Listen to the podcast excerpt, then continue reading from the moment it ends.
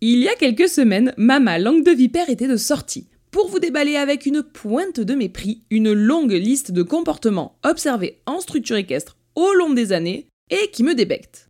Depuis, le beau temps est revenu, le soleil est de sortie et les oiseaux chantent. Le côté plus cœur fondant de votre Mama Tournesol refait donc surface.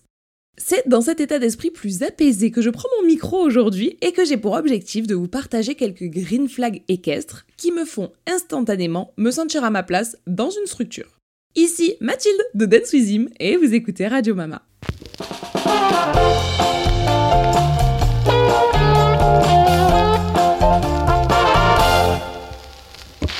Et salut toi, tu vas bien? Moi, ça va super. Sachez que 100% j'ai l'impression que cette intro ressemble bien trop aux cartes postales que j'envoyais à mes copains copines quand j'étais petite. Genre vraiment, big bisous bien baveux, belle blonde, les vrais savent, team années 90. Aujourd'hui, je voulais mettre du baume sur notre âme et apaiser nos petits cœurs en listant quelques comportements que l'on peut observer dans notre milieu et qui font du bien. Pour être honnête, j'ai l'impression que le monde de l'équitation se remet de plus en plus en question que le cheval est de plus en plus au centre des préoccupations et que l'on s'intéresse plus que jamais à son bien-être. Bon, il était temps, me direz-vous, mais il est important de noter que d'après moi, l'éternel c'était mieux avant n'a clairement pas sa place en équitation, et ça, c'est déjà une victoire. Voici donc une liste non exhaustive des green flags qui me font tout de suite me sentir friendly avec une structure, un coach, un cavalier que je viens de visiter ou de rencontrer.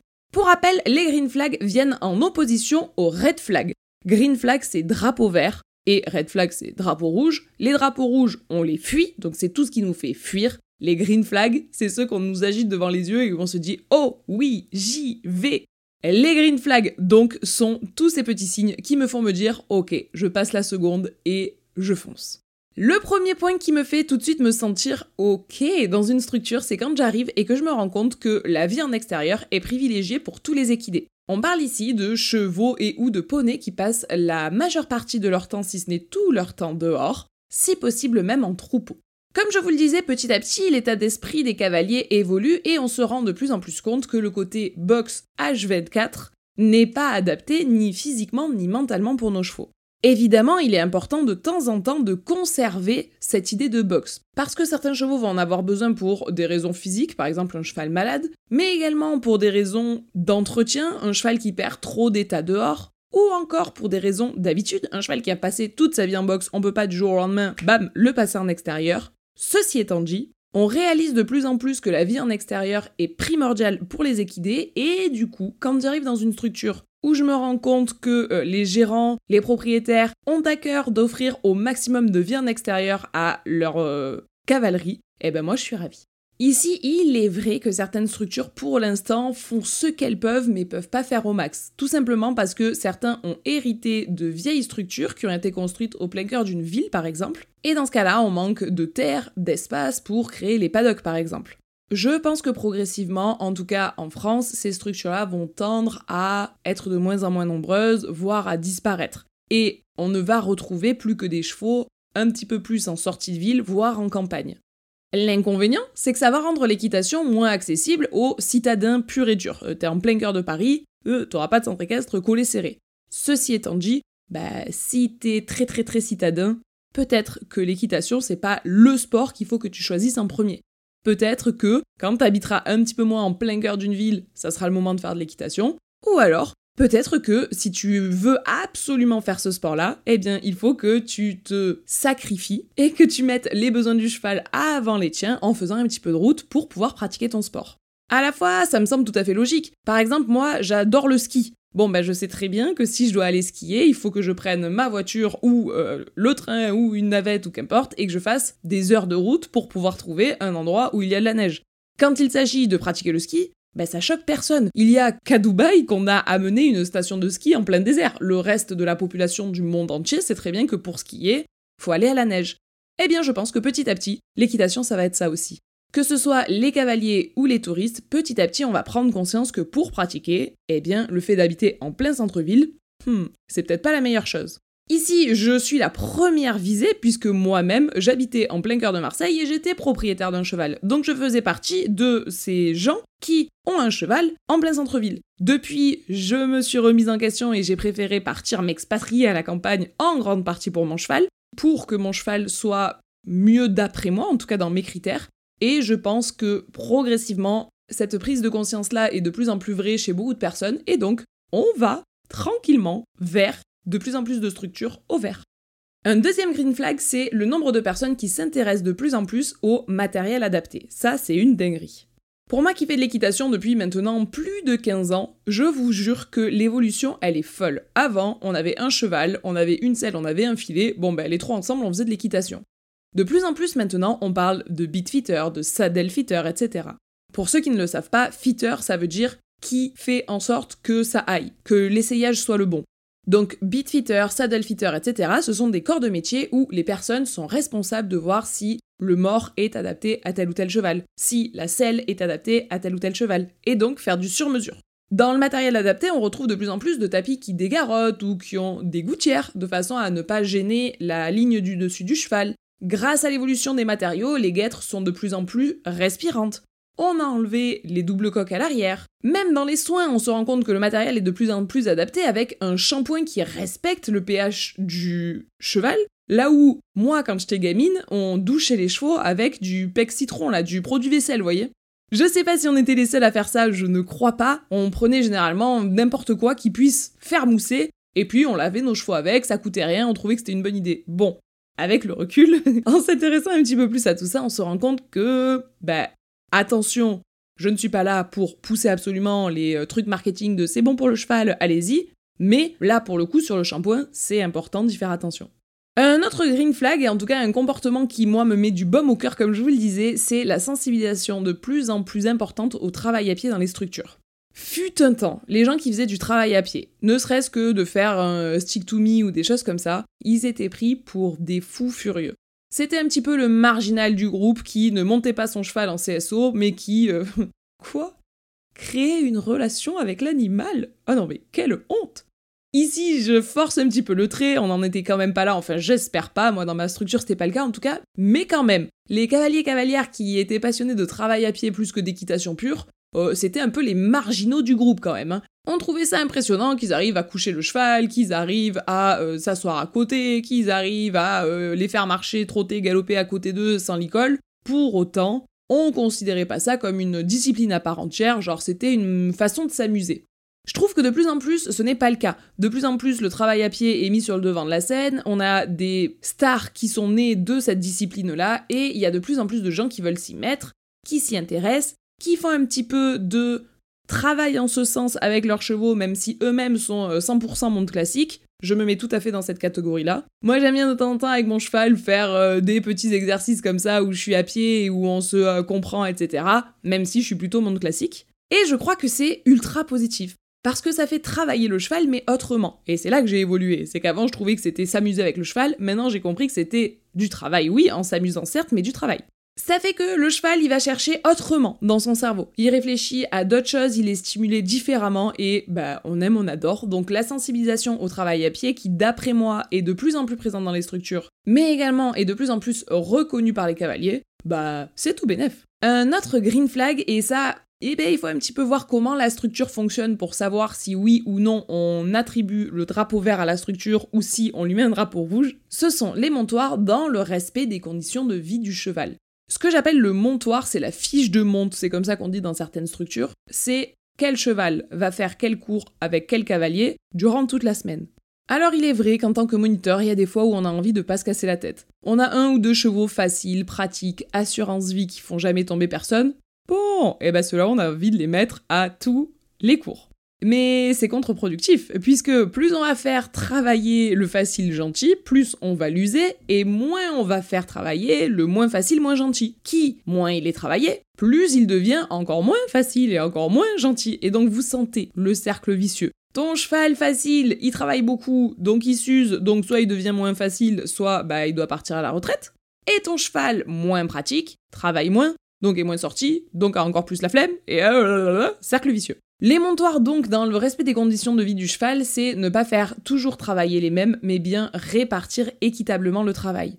Que le cheval puisse faire, dans l'idéal, du travail un petit peu tous les jours, mais justement un petit peu tous les jours. Réussir à faire en sorte que tous les chevaux, même chevaux de club, aient un ou deux jours de off dans la semaine, mais que durant les autres jours, ils ne fassent pas pour autant 8 heures de cours pour compenser. Non, 2 heures, 3 heures maximum de sortie par jour, entrecoupées de temps de pause, ce juste un ou deux jours par semaine, les gros jours, mercredi, samedi, on n'y coupe pas, c'est rarissime les centres équestres où on peut avoir un cheval qui fait une heure le mercredi et le samedi, hein, ça existe quasiment jamais, et respecter ainsi chacun des équidés. Ils sont sortis régulièrement donc ils n'ont pas de mauvaise énergie à revendre, à la fois on n'abuse pas de leur gentillesse. Comme je vous le disais, ici, il faut voir un petit peu comment fonctionne la structure avant de pouvoir savoir est-ce que c'est le cas dans cette structure ou est-ce que, bon, ben on s'en fout, euh, faisons bosser que les chevaux gentils.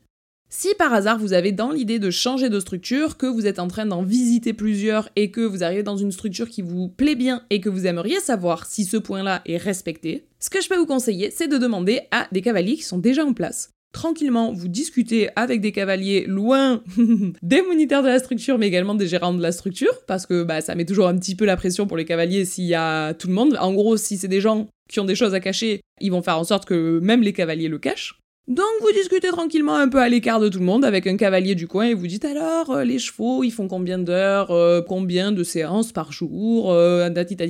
Bref, vous vous renseignez là-dessus de façon à avoir une idée de comment ça fonctionne dans la structure. Durant toutes mes années en tant que cavalière, monitrice, propriétaire, je me suis rendu compte aussi qu'il y a quelque chose qui a énormément évolué et énormément évolué vers du vert fluo, c'est les soins adaptés. Les soins adaptés, je le redivise en deux catégories, c'est les soins adaptés au niveau des professionnels que l'on fait intervenir, mais également au niveau des produits de soins. Je m'explique. Ça, je m'en suis surtout rendu compte en tant que créatrice de contenu parce que vous êtes énormément à me demander aujourd'hui comment choisir et rencontrer dans sa région des professionnels, là où il y a 6-7 ans quand j'ai commencé, personne n'en avait grand-chose à faire.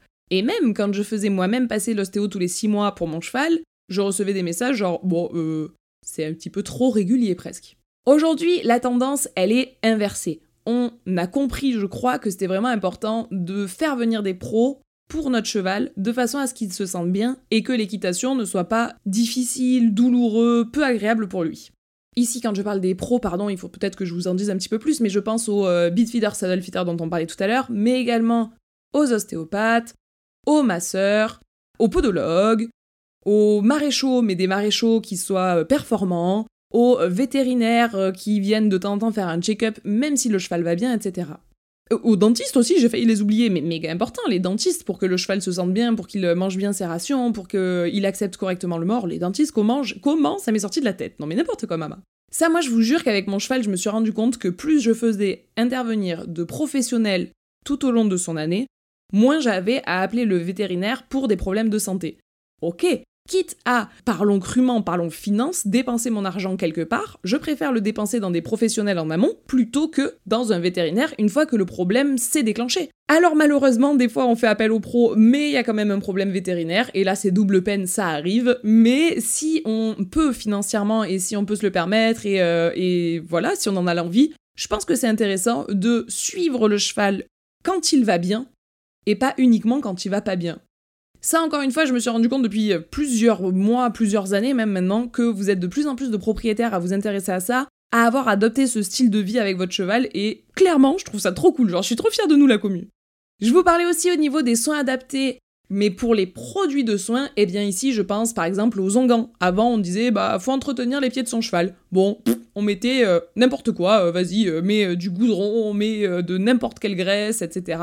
Aujourd'hui, ça a bien changé. Premièrement parce que, euh, bah, par exemple, au niveau du pied, pour ne citer que ça, on s'est rendu compte que ça ne s'entretient pas pareil que l'on soit dans une période où le pied est très très humide ou quand le pied est très très sec. Le fait de partir de ce postulat-là a eu comme conséquence que des marques, des laboratoires, des chercheurs se sont penchés sur le sujet et nous ont sorti de plus en plus de produits adaptés.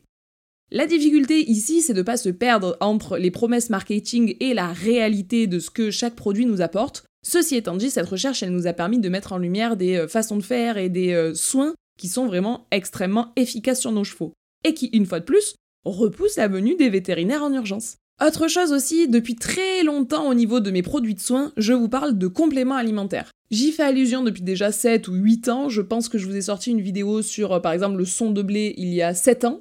Eh bien à l'époque cette vidéo, tout le monde s'en foutait. Aujourd'hui cette vidéo, elle fait parler les gens. C'est trop cool.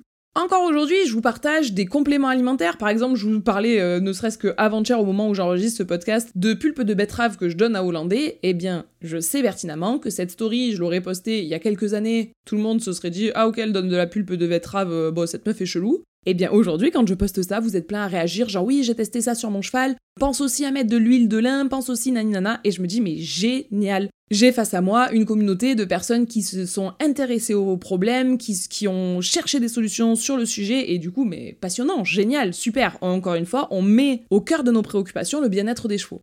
Bref, ça clôture mon green flag que j'espère avoir bien détaillé, je pense que vous aurez compris, les soins adaptés, que ce soit au niveau des professionnels, mais également au niveau des produits de soins. Alors, les deux prochains points que je me suis marqué sur ma petite liste de points dont j'ai envie de vous parler, eh ben en fait j'ai envie presque de les regrouper. Je m'explique. J'avais écrit point numéro 1, sensibilisation sur les enraînements et les embouchures. Et point numéro 2, réflexion autour de la tonte. J'ai envie de les regrouper parce que, en fait, c'est une réflexion très globale autour du fait de ne pas faire les choses par uniquement réflexe. Ce cheval, il a toujours un gog, bon, on lui mettra toujours un gog. Ce cheval, on lui a toujours mis un PSOA, bon, ben, on lui mettra toujours un PSOA. Ce cheval, il a toujours été tondu, bon, ben, on le tournera toujours. Avant, on fonctionnait très facilement comme ça. Une fois qu'on avait trouvé la recette magique, on n'en bougeait plus.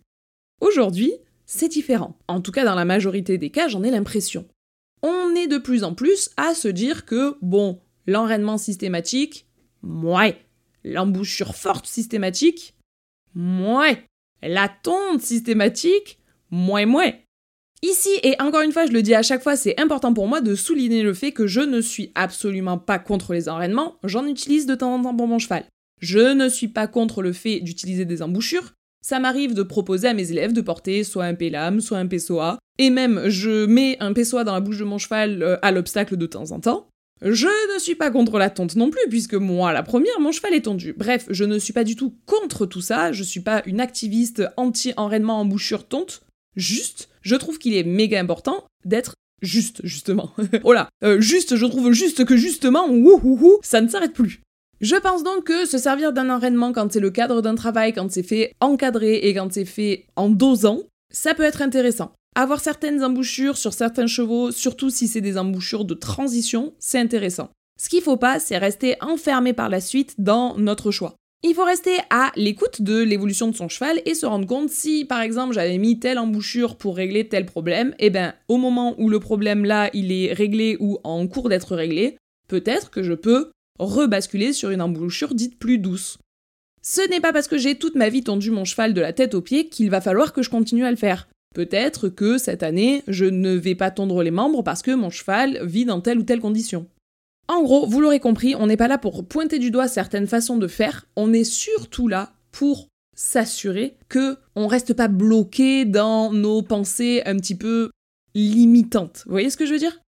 Je me rends compte que tout ça, c'est un green flag qui est en train de se construire petit à petit, en partie parce que, par exemple, les vibrisses ne sont plus autorisés à être tondus pour des chevaux qui sortent en compétition. Bon, encore une fois, je vous ai fait une phrase où il y a les bons mots, faut les remettre dans l'ordre, mais vous avez l'habitude, maintenant je m'en fous.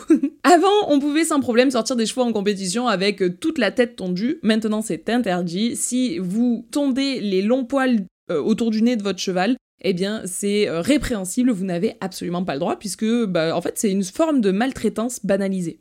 C'est des poils dont les chevaux ont besoin pour euh, se trouver des limites, pour se retrouver dans l'espace, etc. Donc c'est des poils vraiment importants pour eux, et quand on les enlève, on leur enlève une partie de leur sens.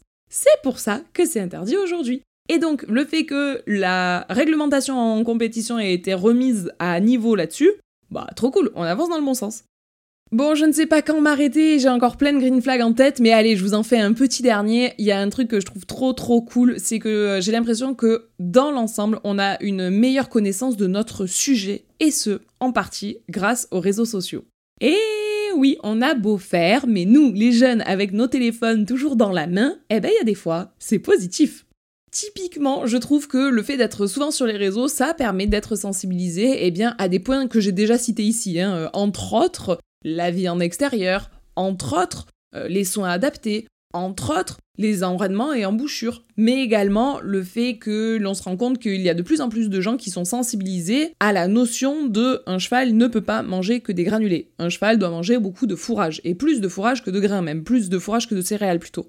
Et donc, plus de gens savent que un cheval ne peut pas manger que des grains, et moins de structures appliquent la notion de je donne que des grains, parce qu'il y a de plus en plus de gens qui sont éveillés là-dessus, renseignés là-dessus, et donc, si les structures sont un petit peu dérivantes, débordantes, eh bien ils vont avoir du monde pour leur euh, sonner les matines derrière, donc ils ne peuvent pas se le permettre. Cette information, je trouve qu'elle circule de ouf grâce au réseau, et donc bah, c'est super, super intéressant.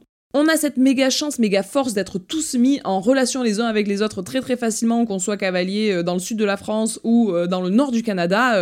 En un TikTok, on peut être mis en relation. Par contre, Attention à bien s'informer les uns les autres en se partageant des bons plans, en se partageant des savoirs, euh, mais à ne pas se harceler les uns les autres comme on peut le voir sur ce merveilleux réseau qu'est TikTok. Enfin, TikTok entre autres, hein, parce que euh, croyez pas, on peut être aussi harcelé sur euh, Instagram, YouTube, Facebook même. Hein. Tout ça pour dire que je pense que sur les réseaux, il y a vraiment vraiment moyen de s'informer, de se donner des pistes de travail. Moi, la première, ça a créé des réflexions chez moi, le fait d'être sur les réseaux où je me suis dit ah, vous êtes plein d'abonnés à me parler de ça hmm, je vais plus m'y intéresser. Et donc ça m'a donné envie d'aller creuser plus, euh, plein de sujets. Donc quand c'est dit dans la bienveillance, quand c'est dit gentiment, eh bien je pense que les réseaux peuvent faire vraiment des miracles. Par contre, quand c'est dit euh, en mode euh, je t'agresse en dessous de ton TikTok ou de ton contenu, bon bah là c'est contre-productif de ouf, donc ne faisons pas ça les gars. Et vous alors, quels sont vos green flags qui vous viennent tout de suite en tête Dites-le moi par message Instagram, je serai plus que ravie de vous lire. En tout cas, j'espère que vous avez pris votre dose de bonne humeur et d'optimisme face au monde de l'équitation. Perso, ça va beaucoup mieux, je suis plus que jamais prête à répandre de l'amour Je vous laisse comme d'habitude recommander Radio Mama autour de vous, partager ce contenu dans vos stories Instagram, m'écrire en MP. Je vous aime fort la commu. Portez-vous bien et moi, à très bientôt